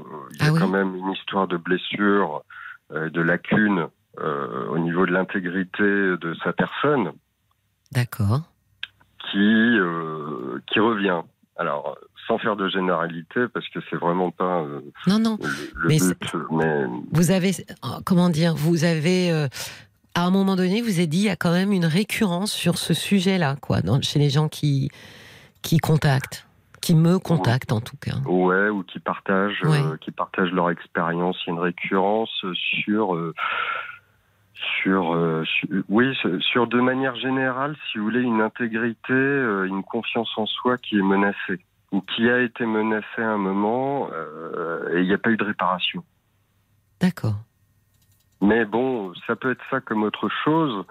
Euh, le principal, c'est un petit peu aujourd'hui et maintenant, Hum, hum. euh, pour euh, quelques minutes, pour quelques quarts d'heure, je vais essayer de pas boire. Mais moi, j'aime vraiment beaucoup votre phrase euh, on ne boit jamais pour rien. Donc, est-ce que ça veut dire que si on voulait euh, euh, s'éviter une thérapie tout en voulant arrêter de boire, est-ce que, est-ce que vous diriez oui, c'est possible, c'est, envisageable, ou est-ce que vous vous dites c'est quand même beaucoup plus compliqué par rapport aux rechutes, par exemple? Euh, Franchement, Cécilia, je peux pas vous dire parce que chacun a sa vérité et je peux pas parler. Pour moi, c'est impossible de progresser sans thérapie. Euh, L'arrêt de la boisson, euh, c'est déjà tellement difficile. Je pense que de toute façon, l'accompagnement thérapeutique, il se fait d'une manière ou d'une autre. Oui, Parce que le groupe et la parole, déjà, oui, oui, tout à fait, tout à fait. euh, c'est déjà une forme de thérapie. Oui. Chacun a son rythme, chacun a son... euh, voilà. Euh, Oui. Il y a des moments où on ne peut pas entendre ou certaines choses ou faire certaines, certaines démarches. Mais je peux vous dire que et ça, franchement, j'aimerais que tout le monde euh, euh, puisse, puisse l'entendre. Les alcooliques euh, qui se rétablissent sont des gens d'un courage incroyable. Je parle pas pour moi, mais Bah, vous pouvez vous inclure, hein, Jérôme. incroyable. C'est le moment. Ah non, c'est le moment de, de, de, de, de vous mettre dans le groupe des courageux. Oui, je pense que c'est incroyablement difficile de sortir de cette addiction-là, comme, comme d'autres. Comme certaines addictions euh, fortes, pense à l'héroïne par exemple, c'est incroyablement dur. Mais euh, je crois qu'avant, euh, j'ai pas pu entendre le témoignage, mais je crois qu'avant vous avez reçu le témoignage de, de- de- de- de- du conjoint d'une personne qui a subi un, un traumatisme. Absolument. euh, Sa femme a été voilà, violée effectivement à la fête de la musique. Oui. Le, le- le trauma, quand on reste seul avec son trauma, quel qu'il soit, euh, ça, ça ronge, ça ravage. Le temps fait son œuvre. Exactement. Euh, Et pas dans le sens où on vue-là, espère. hein. Parce qu'on a toujours l'impression que le temps fera son œuvre. euh, J'oublierai, et c'est pas du tout dans ce sens-là que ça fonctionne, quoi. Non. Et, de- et, et encore une fois, je me permets de me répéter, mais les autres, euh, les autres sont une ressource euh, de rétablissement incroyable. Ah, mais alors là, vous prêchez une une convertie de Évidemment. convertie. Évidemment, mais je pense à, à- voilà, je pense à Jérôme qui, Bah oui, euh, qui aurait du mal aujourd'hui dans sa situation à aller voir l'autre. Oui, Euh, oui. euh, là, grâce à ces petits outils de visio et tout ça, l'autre peut venir dans son salon, vous voyez. C'est- vrai ça. Ça c'est vrai que on oublie quand même beaucoup que sur les petites villes, malgré tout, euh, il y a une salle dédiée aux réunions et euh, bah on vous voit vous garer Bah, près de la salle et Absolument. voilà, c'est pas hyper discret. Alors que là tout a changé. Voilà, il faut penser, il faut penser à ces situations-là parce qu'encore une fois, on- les personnes sont dans la honte souvent. Oui. Euh, J'ai reçu l'appel d'une personne qui était euh, enseignante dans une école primaire, dans un- une petite ville, vous voyez. Donc, Oui. euh, je lui dis pourquoi vous n'allez pas en réunion physique? Euh, Il y en a trois là dans des dans des villes limitrophes où elle me dit mais je suis enseignante, tout le monde me connaît. Ouais. Alors, même si, même si on dit, euh, et on a beau répéter, mais les gens que vous allez euh, Oui. rencontrer, ils sont pareils que vous, donc ils ne peuvent pas vous juger. Oui. Euh, et puis, j'ai envie de dire, euh, euh, c'est comme, euh, enfin, c'est comme plein de choses. Quand on se retrouve, euh, on, on se retrouve au McDo avec euh, avec quelqu'un. Oui. Qui, qui, qui vous parlait de gastronomie, bah oui, il aime bien le McDo aussi, quoi. Ouais, ouais, ouais. Ah t'es là toi, je n'aurais jamais cru. Ouais, exactement.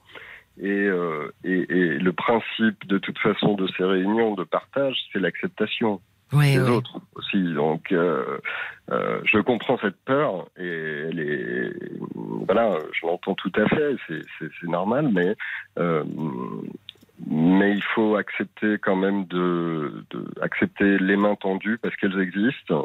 Ça c'est ça hein, la difficulté parce qu'en fait faut s'exposer un peu pour attraper les mains. Faut oui, il faut s'exposer un petit peu. Il y a aussi Parce qu'elle beaucoup ose de pas faire qui- cette, euh, Cette enseignante quoi. Oui, tout à fait. Mais euh, grâce, euh, grâce à la technologie euh, moderne, Oui. on peut aussi profiter, profiter d'une, du soin par la parole uniquement en écoutant, Oui, comme le font plein de vos auditeurs chaque soir. oui, oui. C'est extraordinaire. euh, alors vraiment, euh, bon, je ne sais pas comment vous remercier en fait, Jérôme. ah bah, Non, mais c'est rien du tout, parce que Ah bah, c'est juste euh, des petits Mais j'ai pas de conseils à donner, mais je me suis dit, la visio, c'est vraiment quelque chose qui est simple, qui est euh, très très facile d'accès. Euh, il suffit d'avoir un smartphone. Euh, bon, je pense que beaucoup de gens en ont aujourd'hui, euh, ou un ordinateur. Et Non. puis on peut rentrer déjà dans cette euh, dans cette démarche de de, de, de parler du sujet. Oui, c'est déjà, euh, on se connecte quoi. On- ça y est, on est entré dans, d'une manière ou d'une autre, nous voilà un petit peu. euh, c'est le fameux premier petit pas. Après, on voit ce qu'on en fait quoi. Et puis je peux vous dire que les personnes qui sont en grande souffrance, qui sont parfois même encore alcoolisées, parce que tout le monde est accueilli, euh, et qui arrivent en réunion, parfois ils en repartent. Et ben, euh, ils sont. On a l'impression qu'ils viennent de poser 100 kilos de, de valise. Oui, hein. oui. Heureusement. Ça, que- faut pas s'en priver. Hein. Heureusement que qu'il y a des gens comme vous. Alors, ce qui est dommage, effectivement, c'est que finalement, euh, il faut il faut pousser la porte ou au moins euh, euh, ouvrir la caméra de, de de son de son ordinateur pour se rendre compte que que ça fait tellement du bien. Bon, j'espère que les gens vous auront entendu. J'espère qu'ils oseront. hein. Ah, Bah, c'est tout je- simple. Voilà, Bah ouais. c'est tout simple et, et, et ça vaut vraiment le coup, au moins d'essayer, même si ça marche pas du premier C'est coup. vrai. Au moins d'essayer. Oui. Et puis voilà. Mais oui, c'est ça. C'est Qu'a- qu'avez-vous à perdre à essayer? Oui. Bah alors moi je vous ai dit euh, merci infiniment. Vous m'avez dit c'est rien. Ça m'a fait penser à une chanson, vous savez, qui dit euh, euh, mais pour moi ça veut dire beaucoup. Là, je me souviens plus. Ah, Non, vraiment, euh, merci euh, mille fois. C'était extrêmement intéressant et je n'imagine pas à quel point les gens euh, qui sont directement concernés ou concernés par quelqu'un dans leur entourage auront Oui. apprécié euh, votre intervention. Merci vraiment mille fois, bah, Jérôme. J'espère que ça pourra leur servir. Et puis il y a aussi plein de choses qui existent pour l'entourage aussi, qui sont dédiées à l'entourage, qui en bavent euh, beaucoup. Bah oui, bah oui. Dans les associations, j'imagine. Hein, c'est Euh, des associations partenaires, euh, il y a Ouais, plein de voilà. choses qui existent pour euh, voilà pour Ouais. les, les- les familles qui souvent sont très démunies et qui ont besoin d'aide elles aussi. Ouais. Ah ben, J'espère que les familles entendent. Parce que c'est vrai qu'elles sont quasiment tout le temps démunies. Et donc, euh, de savoir que voilà, il y a des associations pour elles, pour les guider. euh, J'espère que tout le monde aura, aura entendu. Sinon, de toute façon, il y aura le podcast. Alors ça, c'est, voyez, une autre technologie formidable qui Ah dit, oui. eh ben ouais, qui dit que tous ceux qui n'étaient pas euh, euh, à l'antenne en train d'écouter euh, ce soir vont pouvoir tranquillement réécouter tout ce que vous avez dit et c'était extrêmement euh, extrêmement intéressant. Vraiment merci mille fois Jérôme. Bon, ben, c'est avec plaisir en tout cas. Et puis je vous souhaite une bonne soirée, une bonne fin d'émission et bravo pour euh, pour votre euh, votre travail. Vous, Merci. vous prenez le relais de Caroline Dublanche avec euh, avec beaucoup de talent. Merci mais moi je vais vous dire bravo à vous. Parce que vous voyez ce que je fais moi, euh, comme dirait euh, ma grand-mère, c'est de la gnognotte par rapport à ce que vous avez accompli vous. Donc euh, non, c'est moi qui qui vraiment vous félicite. Merci encore, passez une très très belle nuit. Merci Oui. Jérôme. Merci. À bientôt. Merci. Au revoir. Cécilia Como, parlons-nous sur RTL. Jusqu'à minuit, Parlons-nous. Cécilia Como sur RTL. Alors avant de terminer cette émission, nous allons revenir sur le témoignage d'Aline. Aline nous a appelé en, en début de soirée pour nous expliquer que elle avait beaucoup de mal euh, à aller euh, chez son compagnon, chez qui c'était très sombre, euh, avec une, une ambiance euh, qu'elle n'osait pas définir comme glauque, mais quand même, c'était bien le mot, un compagnon qui était veuf et qui vraisemblablement avait un peu figé euh, sa vie depuis que son épouse était décédée. On a des messages. On a eu le témoignage de Sylvie, voilà, qui dit euh, que l'histoire d'Aline ressemble beaucoup, à quelques détails près, à l'histoire qu'elle a vécue. Bref, pendant sept ans, arrivé au bout. Alors, parce qu'il y avait une sorte de souffrance, ben je l'ai quitté. Et qu'est-ce qui s'est passé? Eh Ben après sept jours, il m'a rappelé. Il avait compris. C'était un peu un miracle pour moi parce que c'était quelqu'un de très borné et il a compris. On en a parlé et ça s'est beaucoup mieux passé par la suite. C'est pas mal ça, hein, Ah bah de, oui, de c'est pour ça. finalement déclencher une réaction. S'imposer. oui, absolument. Et puis, euh, bah, il y a Martine qui a appelé le 09 69 39 10 11. Elle voulait réagir au témoignage d'Aline. Bonsoir Martine. Oui, bonsoir euh, Cécilia. Bienvenue. Je suis contente de vous avoir. Oh, mais c'est très gentil. Bah, ça me fait très plaisir de vous recevoir. Alors vous aussi, vous avez euh, réagi. euh, ça vous a fait réagir le, le Ça témoignage m'a fait réagir et en réfléchissant un petit peu avec précision, Oui. euh, Olivia m'a demandé si j'avais vécu et en effet, alors je lui ai dit non parce que je, je casse très vite et qu'une fois que j'ai compris, quand je vais au bout de, de quelque chose, je casse de suite. Mais c'est vrai que j'avais j'ai vécu une une, enfin une période un peu similaire, disons que bon rien rien ne se ressemble. Mais je veux dire, je, je voulais parler des regrets, des Oui. regrets qu'on risque d'avoir euh, si on quitte une personne. Alors, comme me disait euh, le témoignage précédent de, de, de la personne. Oui, qui a, Aline. euh, Oui, elle avait euh, peur voilà. hein, de regretter en, en- en le quittant. Hum, hum. euh, mais le, le jeune qui a des, des transmissions, il, il dit que la personne a compris et a retéléphoné plus tard. Donc, il peut y avoir de, de, de, d'heureux dénouements. Ah oui, oui, oui, le témoignage de Sylvie. Voilà, Oui. Sylvie, c'est ça. Oui. Oui. il peut y avoir d'heureux dénouements. Mais si on a du regret et que la personne ne répond pas, par exemple, comme je dis, le regret, on le, on le, on l'imagine quand on ne vit plus la situation. Donc on n'est plus sous pression et on, idé- on recommence à idéaliser. On recommence à avoir, à être sous, sous, sous, sous l'emprise du, du, du manque d'amour, par exemple, du, du besoin de, de, de, de compagnie, etc.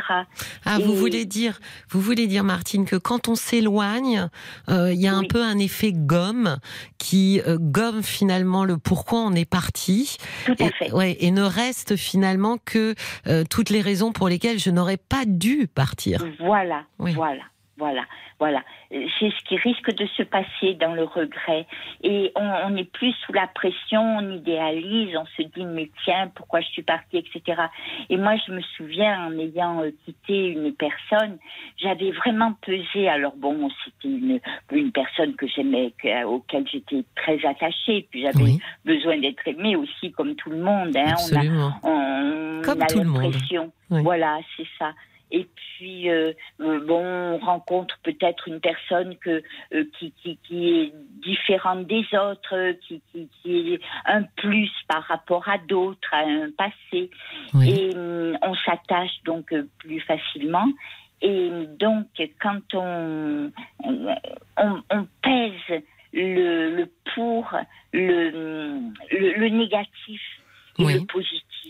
Et moi, je sais que j'avais vraiment pesé ça. Et malgré mon attachement, j'ai vu que le poids du négatif était trop lourd, serait trop lourd. Ça veut dire que dans le dans le négatif, Martine, vous vous dites là, euh, je ne m'écoute plus moi Voilà, et j'entre finalement un peu en souffrance. Il faut fait. que j'en tienne compte. Vous dites les mots que je, voilà, que je ne sais pas dire. Tout à fait, c'est ça. C'est ouais. ça, oui. Ouais, mais c'est intéressant parce que, vous voyez, c'était l'idée euh, euh, que j'essayais un petit peu de pousser euh, avec Oui. Aline, c'était de s'écouter, littéralement comme si on se téléphonait à soi-même, quoi, pour se raconter quelque chose. Exactement, faut réfléchir. Oui, faut bien bien réfléchir. Alors comme je disais à Olivia, je, en général, je vais jusqu'au bout d'une situation. Je suis assez patiente, Oui. j'espère le changement. J'essaie, je- avant, bon ben ça m'est arrivé. Maintenant j'ai 70 ans, donc j'essaye plus de trouver la, le, le, le- disons le, le, le conjoint. J'ai compris, j'ai pris l'habitude de, de ma de ma solitude et je suis, comme je dis, mieux euh, seule que mal accompagnée. Mais ça, bon, ben, quand on est jeune, on a envie de, de, de trouver. Et c'est vrai que euh, on, on, on- a envie, on s'accroche, on, on, a du mal à se, euh, je dire, à se défaire d'une situation. Mais euh, ce que je disais aussi à Olivia, c'est que la vie nous apprend à, à faire un tri. Au fur et à mesure où on fait des rencontres, on sait ce qu'on veut et on sait ce qu'on ne pourra pas supporter. Ce qui fait qu'on arrive toujours euh, après à trouver une personne qui nous conviendra mieux. enfin, moi, j'ai l'impression que c'est toujours un plus. On élimine ce que de toute façon on ne pourra pas vivre. Oui, ben, c'est très très joli, euh, Martine, euh, ce, ce, ce que vous dites. Et j'entends surtout que finalement, euh, il y a quand même un avantage euh, à la vieillesse, c'est qu'on devient de plus en plus libre. hein, plus on vieillit, Oui. plus on se sent libre de se détacher de, de, de, de ce qui nous pèse. En- entre autres, souvent, le jugement des autres, par exemple. Oui, ah, Ouais. tout à fait. Ouais. Bon, bah, c'est un beau message. Vous voyez, moi, ça, voilà, ça, ça me permet euh, aussi de me dire, bah, si euh, je vais être encore plus libre que je ne le suis en vieillissant, bah, ça me va bien alors de vieillir. Ah oui, oui, oui, ah oui. On, on devient sage. Ah bah, non, non, non. plus sage, ça va être. Je finirai, euh, je finirai philosophe alors. Je vous remercie euh, mille fois. Voilà. Je vous- Merci pour vos émissions, c'est très très intéressant. Si ça durait toute la nuit, je crois que ça me laisserait. je, je suis insomniaque. Et ça Ah, vous êtes, voilà, vous, voilà, vous êtes une sans sommeil. Bon, mais je vous souhaite quand même une très belle nuit, même si vous dormez pas, Martine, et merci beaucoup. Voilà, on se quitte je remercie Aline Didier, Jérôme, Martine pour avoir partagé avec nous ces confidences, ces morceaux de vie précieux. Toute l'équipe de Parlons-nous se joint à moi pour vous souhaiter une très belle et douce nuit. À demain, 22h sur RTL.